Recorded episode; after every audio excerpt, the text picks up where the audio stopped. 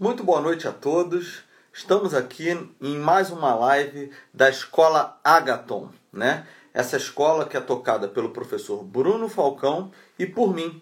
Na verdade, nós fazemos lives todas as segundas, quartas e sextas, nesse horário de 9 horas da noite. Segundas-feiras, somos eu e o professor Bruno num papo aberto sobre as questões normalmente que foram tratadas na semana anterior. Né?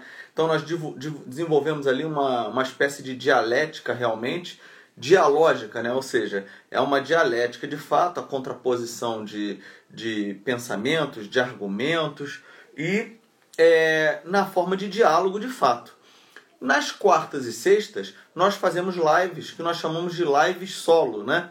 Como nós colocamos no YouTube, depois nós, né, nós colocamos também no Spotify isso. As lives solos, então, são quartas e sextas. Quartas-feiras comigo, como hoje, por exemplo, né? É, meu nome é Rodolfo Braga, é, sou professor de filosofia também, como o professor Bruno Falcão, e às sextas-feiras apenas com ele, né? 9 horas da noite, professor Bruno Falcão. Então, repetindo, segundas, quartas e sextas, sempre às 9 da noite, né? Nas segundas-feiras com, com o professor Bruno Falcão e comigo, nas quartas só comigo e nas sextas com ele. Por enquanto nós estamos fazendo esse formato, né? Onde nós apresentamos aí, em linhas gerais, assim, uma visão um pouco básica da filosofia, para que todos aí possam entrar no mundo da filosofia de modo mais aprofundado, né? É, hoje nós vamos falar aqui um pouco sobre a filosofia platônica em geral, né? Vamos entrar em alguns aspectos mais gerais da filosofia platônica. Porque até então nós estamos, estamos falando muito da filosofia aristotélica, né? De perspectivas. É, o Bruno gosta muito do Ortega y Gasset. Falamos, por exemplo, teve uma live excelente do professor Bruno Falcão na qual ele falou, por exemplo, sobre a questão do número em Pitágoras, sob uma ótica, por exemplo, do Mário Ferreira dos Santos, né, que é um grande filósofo brasileiro, falando do número como uma perspectiva essencial do número, né, ao contrário do que a gente costuma falar do número enquanto é, do número enquanto de uma perspectiva mais é, é, quantitativa, nessa live ele falou do número como uma perspectiva qualitativa. Né? Em geral, também, nós falamos sobre questões que tocam em alguns pontos de teologia também. Falamos, por exemplo, numa live sobre a questão do ente em Santo Tomás, falamos da substância em Aristóteles, falamos da ciência em duas lives na segunda-feira passada, ou seja, dois dias atrás, e na segunda-feira retrasada, numa live comigo, o professor Bruno Falcão. Então nós tentamos explorar ao máximo ali. É claro que a live de segunda-feira tinha assunto ainda para, né, tinha pano para manga ainda ali naquele assunto sobre o que é ciência. Inclusive nós pretendemos voltar nesse assunto aí mais à frente. OK?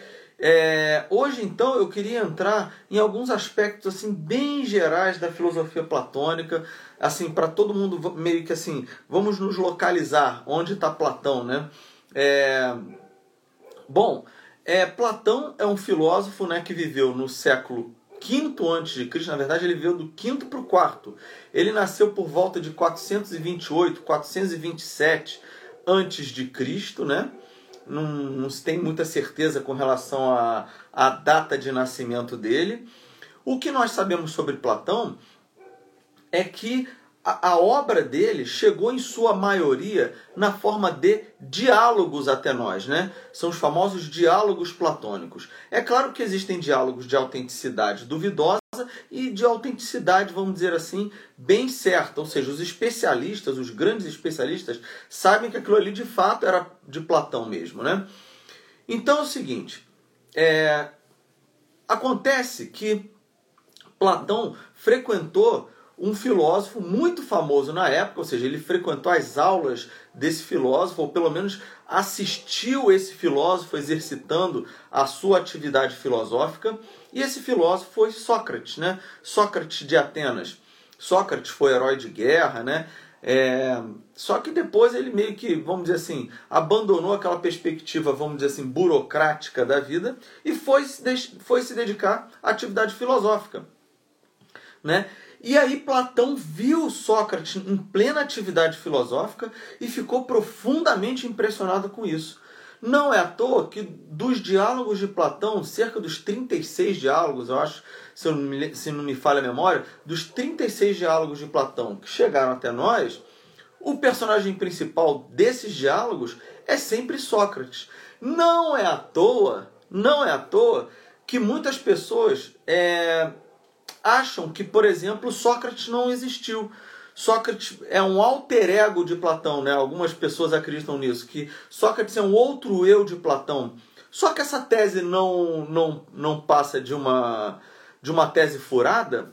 Por quê? Porque Platão não foi o único a escrever sobre Sócrates. Por exemplo, no ano de 423, se não me falha a memória também, um comediógrafo grego né, chamado Aristófanes, não confundo Aristófanes, comediógrafo, com Aristóteles, que foi a vir a ser discípulo de Platão. Então, Aristófanes, que era um grande comediógrafo grego, escreve uma, uma comédia no ano de 423, ou seja, Platão tinha ali por volta de 4, 5 anos de idade no máximo, e Aristófanes escreve uma comédia, lança uma comédia, uma comédia apresentada na cidade de Atenas, com o título de As Nuvens. E essa obra, As Nuvens, ela fala lá sobre a escola dos pensadores ali, do, o, do a escola de, de Sócrates especificamente. Né? Na verdade, é uma comédia que está satirizando a escola de Sócrates e seus discípulos. E vejam, as comédias gregas elas tinham uma função meio que política, né? para chamar a atenção de uma determinada situação política, de uma pessoa ateniense ali que estava fazendo alguma coisa esquisita que todo mundo sabia, mas a comédia vinha para chamar a atenção daquela, daquele tipo de coisa. E assim, ou algo diferente, que as pessoas não estavam entendendo muito bem, e o comediógrafo vinha e falava sobre aquele assunto ali tentando satirizar. Bom, essa comédia foi escrita em 423. Platão tinha por volta de 4, 5 anos de idade, não tinha mais do que 6, vamos falar a verdade. Então, Sócrates já era, uma, já era uma pessoa conhecida da cidade de Atenas, ao ponto de Aristófanes fazer uma comédia satirizando a vida de Sócrates e de seus discípulos ali. Né? É claro que Sócrates morre em 399 e alguns anos depois Platão começa a escrever a sua filosofia, num primeiro momento, baseada na filosofia de Sócrates. Né? Baseada na filosofia de Sócrates, porque ele se impressionou muito com a vida do seu mestre. Né? Tanto é que os diálogos dessa primeira fase de Platão são chamados de diálogos socráticos. Né? Por quê? Por conta dessa influência socrática e a maior parte das coisas que Platão está falando ali são de influência socrática e praticamente aquilo que ele viu Sócrates ensinar enquanto filosofia. É claro que depois é, nós saímos dessa, dessa primeira fase, aí são os diálogos da juventude platônica, né?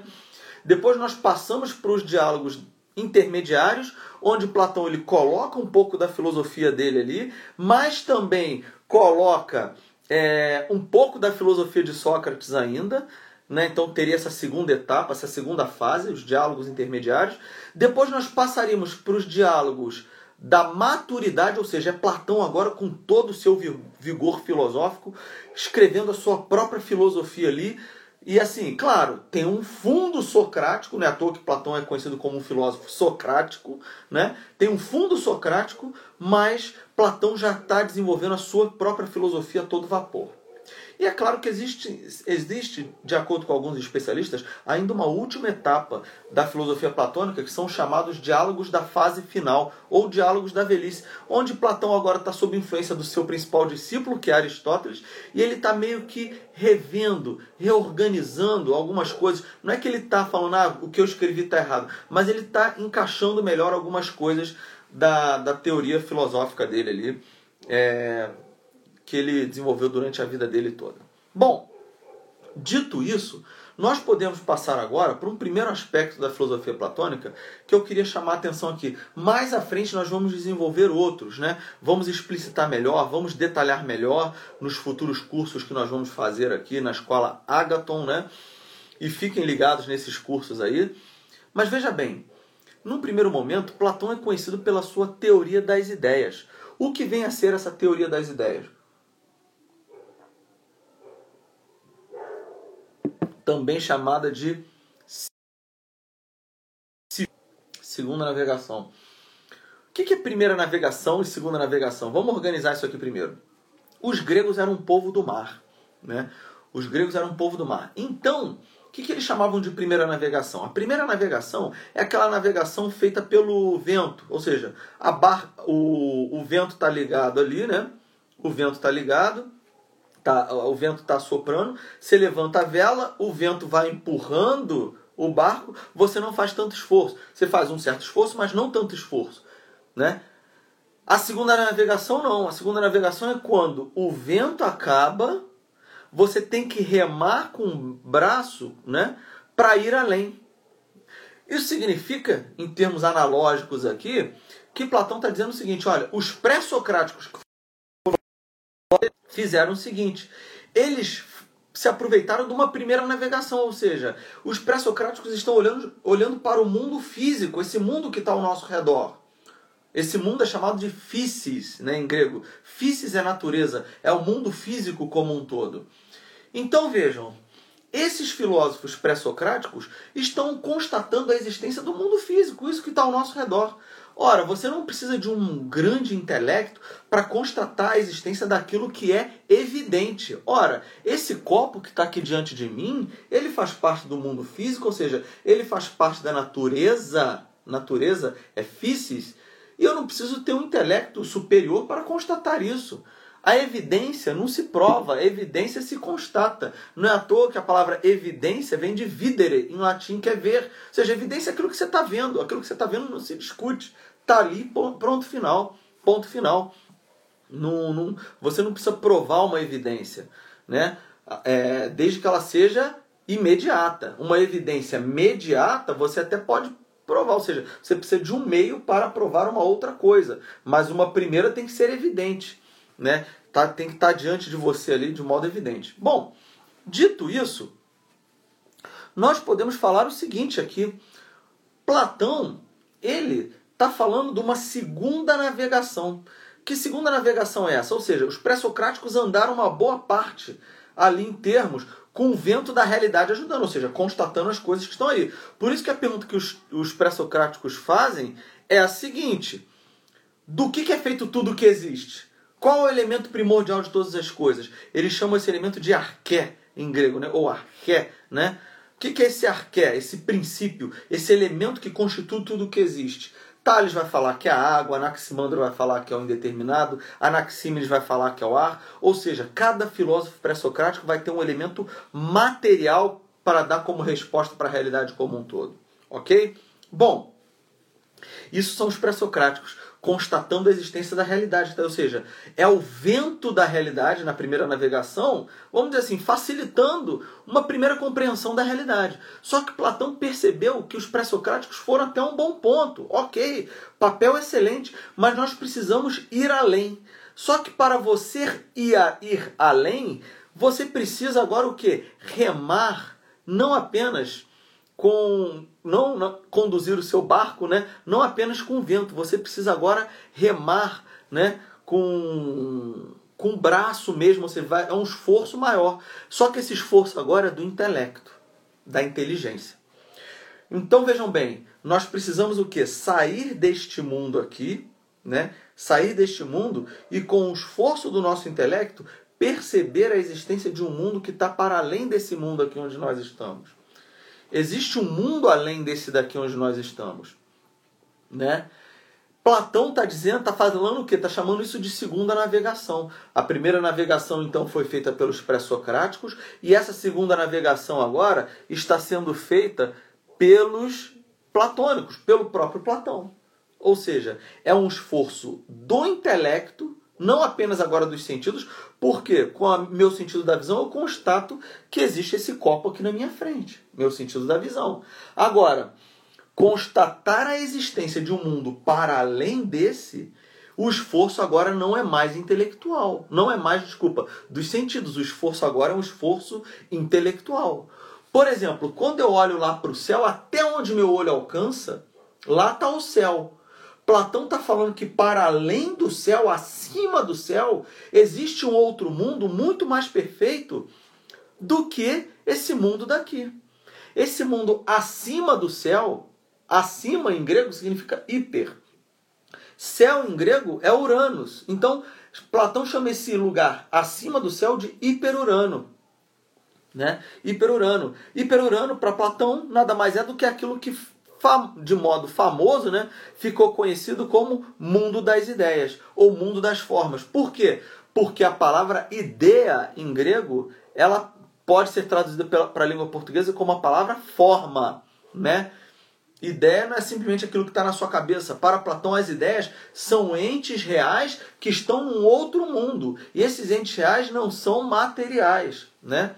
Não são materiais. Porque esse mundo aqui que é material. Aliás, Platão fala que esse mundo aqui foi construído por um demiurgo. Demiurgo é um deus artesão, né? Demiurgo é artesão em grego. Então, é um deus artesão que ele fazia o seguinte: ele via essas formas perfeitas no mundo das ideias, essas essências perfeitas, de um lado, e do outro ele via a matéria totalmente caótica. O que, que esse demiurgo decidiu fazer? Ele decidiu pegar essa, essa matéria, né, primeiro essa matéria, que estava caótica, falou: vou dar uma ordem para essa matéria, vou harmonizar essa ordem. E aí criou esse universo onde nós estamos, esse cosmos. Não é à toa que cosmos, em grego, né, significa ordem, ou seja, ele pegou a matéria e deu ordem. Mas ele criou essa ordem baseando-se em quê? Ele criou essa ordem baseando-se naquilo que ele contemplava lá no mundo das ideias, essas ideias perfeitas. É como se o sujeito lá, o demiurgo, tivesse visto o seguinte: olha, ah, peraí, estou vendo a ideia da, da, do Sol, né, das estrelas. Pegou a matéria e criou as estrelas. Ah, ao redor das estrelas tem planetas, criou os planetas. Ah, dentro dos planetas tem rios, montanhas, flores. Ele foi colocando as coisas, ordenando a matéria aos poucos. Né? Por isso, a palavra cosmos é ordem. Por isso que até hoje, quando nós falamos do cosmos, do universo, nós falamos, nós usamos essa palavra realmente. Cosmos, a ordem, ele tem as leis, né, que estão aí em geral. O universo é feito de leis. Ele tem as leis. E aí nós temos que entender o seguinte, aliás, só título de curiosidade, a palavra cosmético vem de cosmos também. O que, que, não é, que, que, são, que, que é o cosmético, se não aquilo que as mulheres utilizam para, vamos dizer assim, restabelecer a ordem natural que elas têm. O homem não tem ordem natural, não, o homem é tudo feio, né? As mulheres é que são lindas, no fundo, no fundo. Mas veja bem, dito isso, você tem que entender o seguinte, então para Platão existe uma outra instância para além dessa daqui, né? Veja, Aqui nesse mundo nós constatamos, é evidente que as coisas elas têm uma matéria, por exemplo, esse copo ele é feito de matéria, mas ele também tem uma forma, um formato exterior, né? Ele tem uma matéria e um formato exterior. A pergunta é: o que torna esse copo igual aos outros copos que eu tenho aqui que são semelhantes a esses aqui em casa?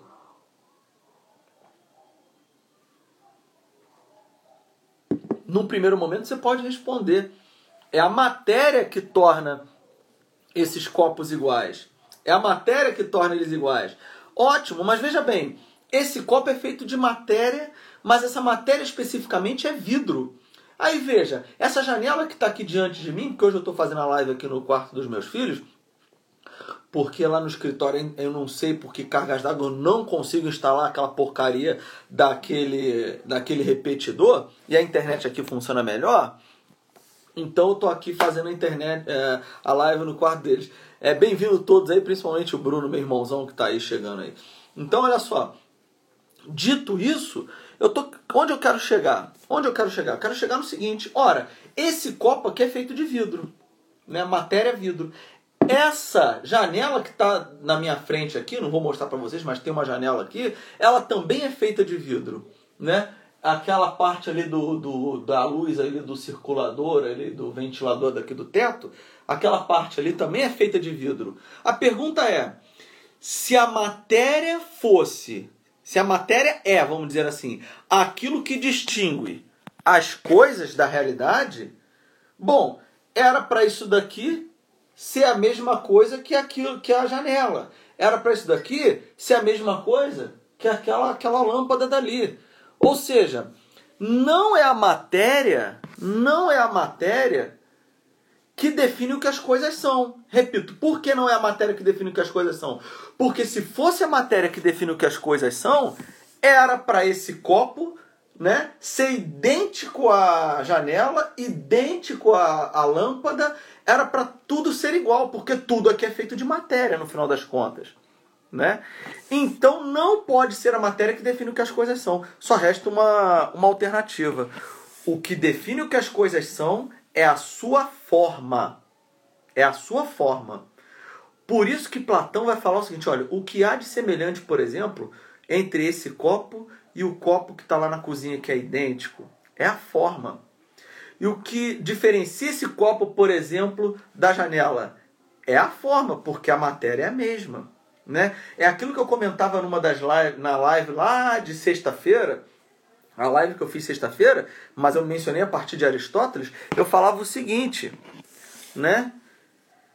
Qual a diferença entre grafite, grafeno e diamante, né?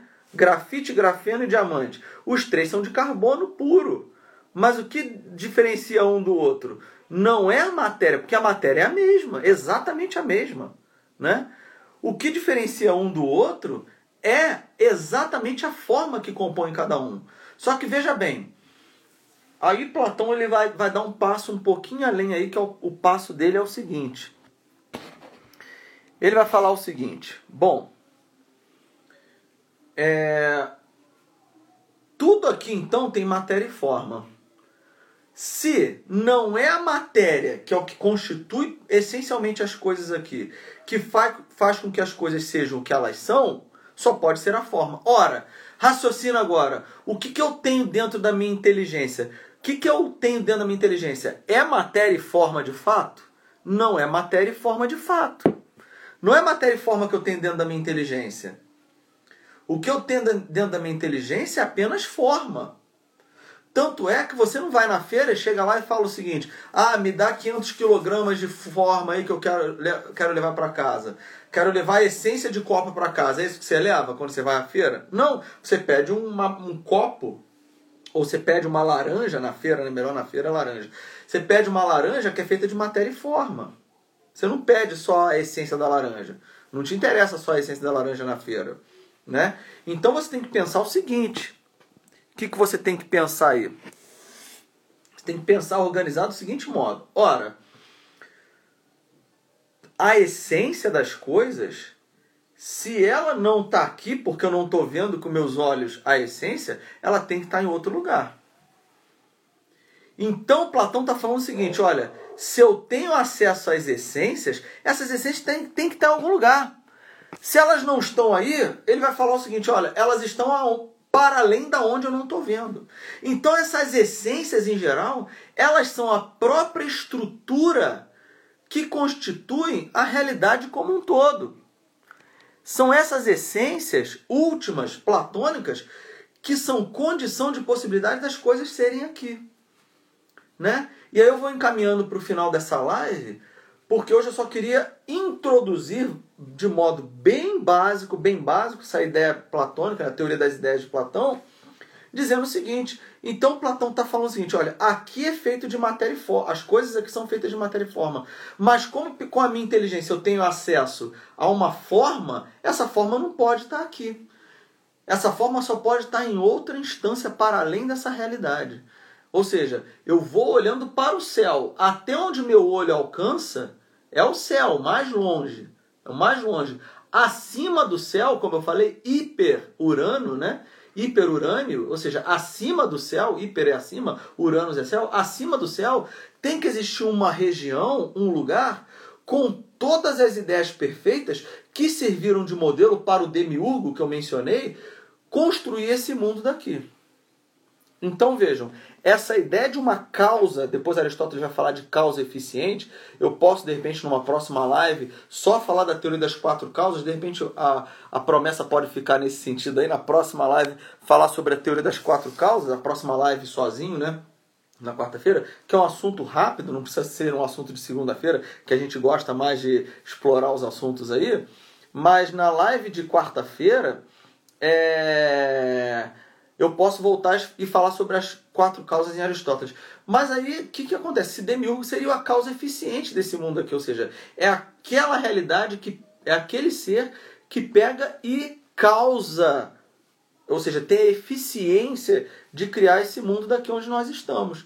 Mas vejam, a causa formal que nós vamos mencionar seria o que? Seria esse próprio mundo das ideias. E a causa material é a matéria mesma como um todo. E veja, sem puxar sardinha para Aristóteles, porque essa live aqui é uma live de Platão, é, na semana que vem nós vamos mostrar, olha, a causa material ela já foi apresentada pelos pré-socráticos. A causa formal já foi apresentada pelos platônicos. A causa eficiente sob certo aspecto também. Mas a causa final, que é o que nós vamos focar na semana que vem, ela é uma causa aristotélica. Né? Então, dito isso, nós entendemos então que tem que existir um, uma região para além dessa daqui. E aí, pessoal, por razões óbvias, eu não vou ficar aqui mencionando o mito da caverna porque o mito da caverna é uma passagem da filosofia platônica, quer dizer, eu posso até mencionar, mas eu vou deixar para outro momento, onde nós possamos ter mais tempo, numa live mais estendida, é, onde eu possa explicar ali de modo mais detalhado é, sobre o mito da caverna. Eu não vou, eu não vou, eu tô falando, não, não vou mencionar o mito da caverna, Bruno. Bruno está falando, ah, olha lá, Platão é mestre. Mas é não por conta do, do, Platão não ser mestre. É óbvio que ele é o mestre, ele é o mestre de todos os filósofos, na verdade. Mas assim, é só porque eu já estou querendo é, encerrar a live, que eu já falei demais aqui da, da perspectiva do mundo das ideias, do Demiurgo, da origem das coisas. Enfim, já me delonguei demais. É... Sem contar que depois, numa outra oportunidade, eu posso falar também do, do, da importância do mito em Platão. Aliás, isso aqui é uma coisa que eu posso estender agora rapidamente. Porque, veja bem, o é, que, que é o mito em Platão? Eu ia encerrar, mas não vou encerrar então não. Só para eu poder falar isso daqui. Platão ele retoma o, o papel do mito para a filosofia. Por quê? O que, que nós temos? Nós temos lá a história da filosofia, vamos dizer assim, se iniciando com os pré-socráticos. Eu particularmente considero a história da filosofia começando com Sócrates, tá? Sócrates.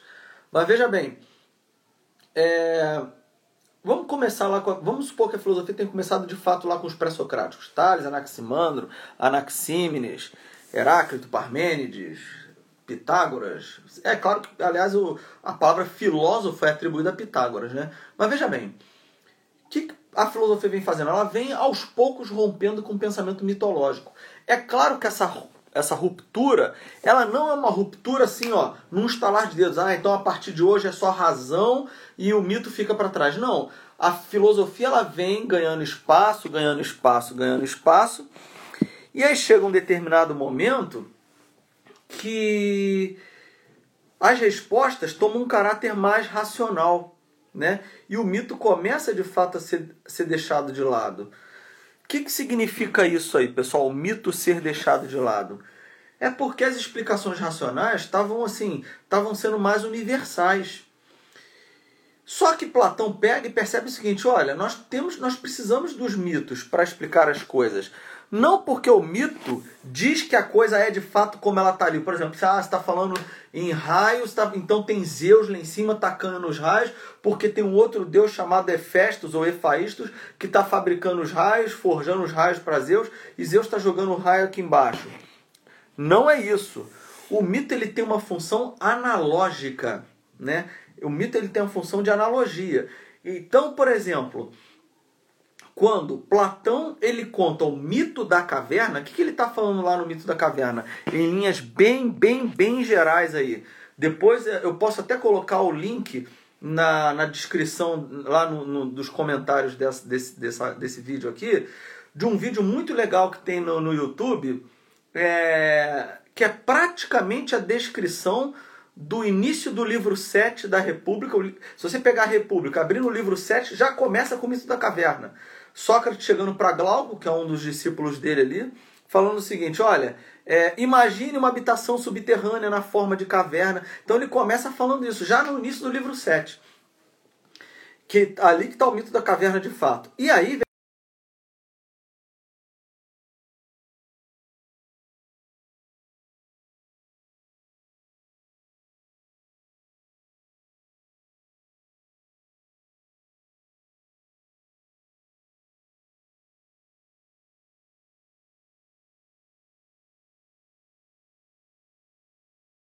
a infância, acorrentadas de pescoço e do pé, pelo pé.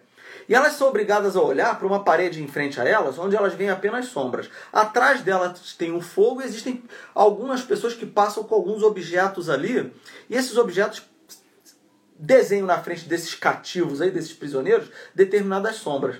E um dia alguém vem, rompe a corrente de uma dessas pessoas e tira ela da caverna.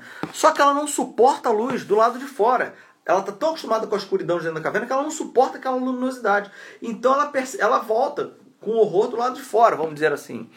E aí é o seguinte, um dia, um belo dia, ela consegue ir saindo aos poucos da caverna, se acostumando aos poucos com a luz do lado de fora, e ela percebe o seguinte, olha, a verdadeira realidade das coisas está aqui fora. Ela vai conseguir olhar para o sol e vai entender que o sol é a razão de criar as estações, a luminosidade. Hoje nós falaríamos em falaríamos em fotossíntese, essa coisa toda, né?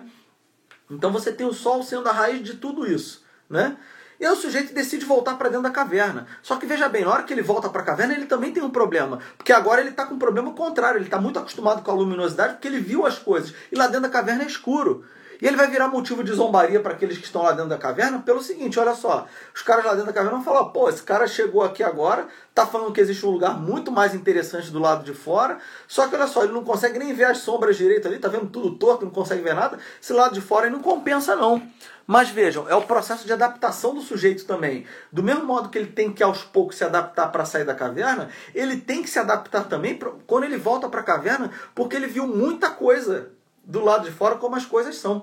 E veja bem, você já deve ter entendido isso. Se eu falo para vocês que existe uma instância muito mais perfeita para além desse mundo aqui onde nós estamos, né? E você e falo que não é esse mundo, são puras ideias, puras essências, você fala, ah, você está viajando, só existe esse mundo aqui onde eu estou. É claro que você vai falar isso, porque você está muito acostumado com o dentro da caverna. Você está tão acorrentado nesse mundo aqui que você só acha que existe esse no fundo, no fundo. Então, olha só, o que, que Platão está querendo dizer mais ou menos com o mito da caverna? Tem muitas outras coisas, nós podemos ficar aqui uma live inteira, ou mais de uma live inteira, só falando dos elementos analógicos do mito da caverna. Mas basicamente é o seguinte: olha, existe uma outra instância, que é o lado de fora da caverna. Seria o que? Seria o mundo das ideias. E o dentro da caverna é onde nós estamos aqui, que é o mundo sensível. O mundo sensível por quê? Porque é o mundo que eu capto com os meus sentidos. Não é isso? Então você tem lá o dentro da caverna também. Só que o sujeito que volta para a caverna, ele não tem linguagem suficiente para falar para aquelas pessoas sobre o mito, sobre o, o lado de fora. Então, qual é a função da analogia aqui em Platão? Qual é a função do mito, na verdade? O mito ele tem a função de é, ligar, na verdade, que é, ele tem a função analógica, vamos dizer. Porque Platão está dizendo o seguinte, olha, a filosofia ela trabalha com logos, né, com a linguagem. A linguagem. O que, que é a linguagem? Né? Linguagem é logos, né? Lingua... Logos é, é razão, é verbo, é sentido. Logos é tudo isso, é palavra. Então, vejam, aquilo que é racional você pode verbalizar. Você pode transformar em palavra, ou seja, o logos é a nossa linguagem. Só que Platão ele está falando o seguinte: olha só, o sujeito que viu as ideias perfeitas, ele vem aqui nesse mundo, ele não tem linguagem suficiente para descrever o que as coisas são. Então o que ele faz? Existem coisas que eu não tenho linguagem suficiente para falar sobre elas. Então o que, que Platão faz? Ele conta uma outra história, ele conta uma outra história para que você entenda essa daqui mas você vai entender por analogia. E aí entra uma definição que o Olavo de Carvalho dá de é analogia. Analogia é o que? É uma síntese entre semelhanças e diferenças. Então você está unindo que é semelhante, está é, assim, tá sintetizando semelhanças e, e diferenças e separando as diferenças. É claro que você não está descrevendo o que a coisa é, porque se você estivesse descrevendo ali, ah, mas está errado porque essa analogia não está boa. Claro, a analogia nunca é perfeita. Se você estivesse descrevendo perfeitamente para a pessoa entender, já não é mais analogia, é a própria coisa. Então, a analogia, ela tem essa função, você descrever algo querendo que querendo apontar para uma outra coisa que você não está conseguindo ir diretamente nela. Não é à toa que a palavra analogia nós mencionamos em algumas lives aí para trás. Analogia é o que? Analogos. Analogos é o que? Analogos é você pegar, né, logo, logos é razão, aná é por cima. A analogia é o que? É você ligar racionalmente por cima duas coisas que aparentemente não estão ligadas. Essa é a riqueza imensa da analogia que na modernidade, na contemporaneidade, alguns filósofos ficaram na besteira de falar que isso não serve. Ao contrário, a analogia ela tem a riqueza de ligar as duas coisas por cima por uma razão que está acima daquelas duas coisas ali. Então vejam, quando eu conto o mito da caverna, né, quando Platão conta o mito da caverna, nós somos capazes de entender racionalmente algo que está ligado por cima. A estrutura maior que liga tanto essa realidade aqui quanto o mito que eu contei, mas eles são ligados pelo quê? Por algo que está acima, pela condição de possibilidade que não está aqui nesse mundo a condição de possibilidade das coisas aqui serem, o Bruno já falou numa das lives lá para trás, se vocês forem ouvir, ele vai falar, olha, a possibilidade ela já é antes das coisas serem, né? Então essa possibilidade das coisas serem, né? Elas, ela tá numa outra instância que não esse mundo daqui. Ela tá em outra instância. E aí a função do mito seria o quê? A função do mito na filosofia platônica é essa é o que? É você poder transformar algo cognoscível, ou seja, você conhecer algo que o logos, ou seja, a razão por si só não seria capaz de transmitir para você. Ou seja, o mito ele tem esse papel analógico dentro da filosofia. E muitas vezes nós precisamos desse papel. Por quê? Porque é, a analogia ela vem ajudar a gente a entender certas coisas que a nossa razão não consegue, vamos dizer assim, descrever de modo direto, né? É claro como eu estou falando, a analogia ela não é algo perfeito diretamente, mas o que é perfeito é você entender que ali acima dela e acima da coisa que você quer descrever existe uma outra que é condição de possibilidade das duas estarem ligadas, tá ligado por cima. É isso daí que é a grande estrutura da realidade que nós temos que buscar. O que, que é essa coisa que liga a nossa existência? Por exemplo, o que, que me liga à existência do Bruno ou à existência de cada um que está aqui? Existe algo acima que é condição de possibilidade de nós estarmos unidos aqui na nossa, no nosso dia a dia. Ou seja, a nossa vida é analógica também. Nós estamos ligados uns em relação aos outros de modo analógico em última instância tá bom? Uma hora eu aprofundo mais isso daí, porque isso é um insight, um insight filosófico aqui bem particular, né? Tá bom? Eu vou tentar voltar nessa, nessa questão em uma, uma hora. Bom, já falei muito por hoje. Eu pretendia falar menos, eu pretendia falar 15 minutos hoje só, acabei me estendendo um pouquinho mais aí. Bom, pessoal, é isso daí. Eu gostaria de agradecer a presença de todos aí que tiveram com a gente aí. É, tem sempre alguns amigos aí que sempre estão aí. Bernardo Eli está sempre prestigiando a gente. É, queria agradecer o Bruno que apareceu também. Graças a Deus, muito obrigado, Bruno, pela presença. Queria agradecer é, a todos os. É, todas as pessoas que, que sempre estão aí participando. O Felipe Lisboa apareceu também, o Jotinho apareceu, o Thiago Klein também apareceu, é, apareceu mais gente aí, enfim. É, obrigado, Bernardo. É porque eu fiz a live em pé aqui para depois quem vai ouvir no Spotify, eu fiz a live em pé. É, retoricamente ficou, ficou mais interessante, né? É, porque eu acabo podendo me movimentar, gesticular, enfim. De fato, a, a, a coisa do em pé é melhor mesmo para isso, né?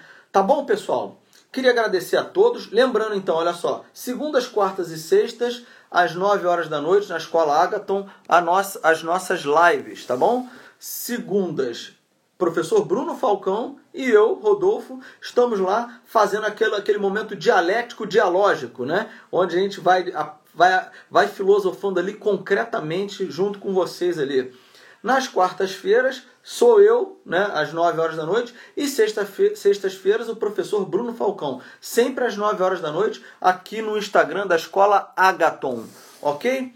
Queria agradecer a presença de todos, queria agradecer acima de tudo a Nossa Senhora, oferecer essa live a ela, para que ela leve essa live e todos os frutos dela para seu divino Filho.